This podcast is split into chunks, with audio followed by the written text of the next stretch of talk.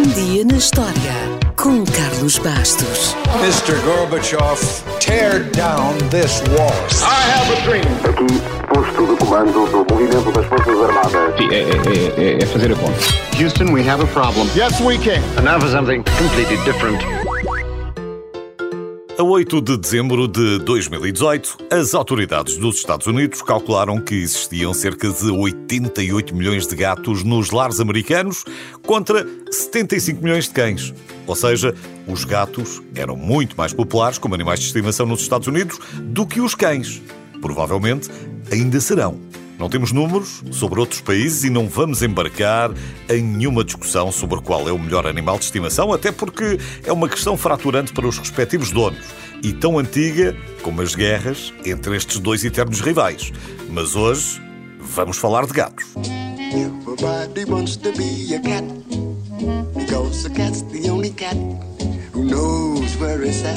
E começamos com uma lenda hebraica que diz que Deus terá criado os gatos quando Noé estava na arca e lhe pediu ajuda porque as reservas de comida estavam a ser devoradas pelos ratos. Como é que Deus resolveu a questão? Bem, fez um leão espirrar e pronto.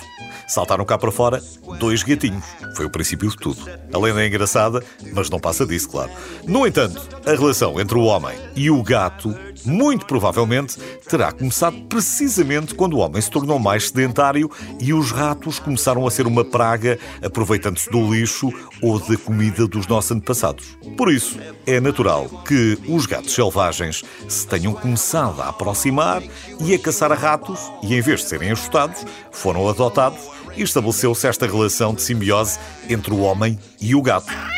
Aliás, ainda nos nossos dias, aproximadamente 200 gatos selvagens vagueiam pela Disneylândia precisamente para ajudar a controlar a população dos primos do Mickey.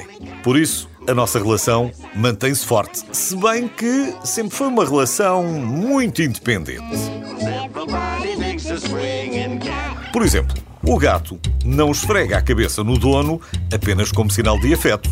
Não, ele está a fazer dele também uma parte do seu território. Ou, se preferir, ele está a dizer aos outros gatos que ele é o dono daquele humano. Os gatos também geralmente só miam para comunicarem com os humanos e reconhecem a voz do seu dono. Portanto, a resposta para a pergunta que está a fazer é sim, sim, estão a ignorá-lo quando não reagem ou não vão ter consigo quando o chama. Aliás, há a percepção de que o QI dos gatos é mais baixo do que o dos cães, mas eles podem resolver problemas cognitivos muito mais difíceis. Mas, mais uma vez, é só quando querem, evidentemente. Os gatos também têm memória de curto e longo prazo, porém, tendem a ser mais seletivos do que os cães. Ou seja, eles lembram-se, mas só se lembram e guardam o que é benéfico para eles.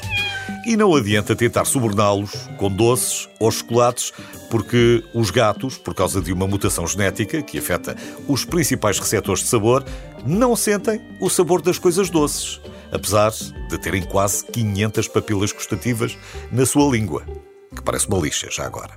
Azar o deles. Ainda assim, há secções do cérebro que controlam as emoções que são quase iguais nos homens e nos gatos.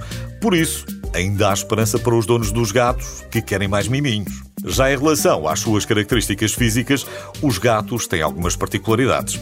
A sua impressão digital é o seu nariz, não há dois iguais. Os bigodes servem para determinar se podem passar por um pequeno espaço. A coluna também os ajuda a passar por sítios inacreditáveis, porque é composta por 53 vértebras altamente flexíveis. Nós temos apenas 34. Em contrapartida, a mandíbula de um gato não se pode mexer para os lados. A nossa pode.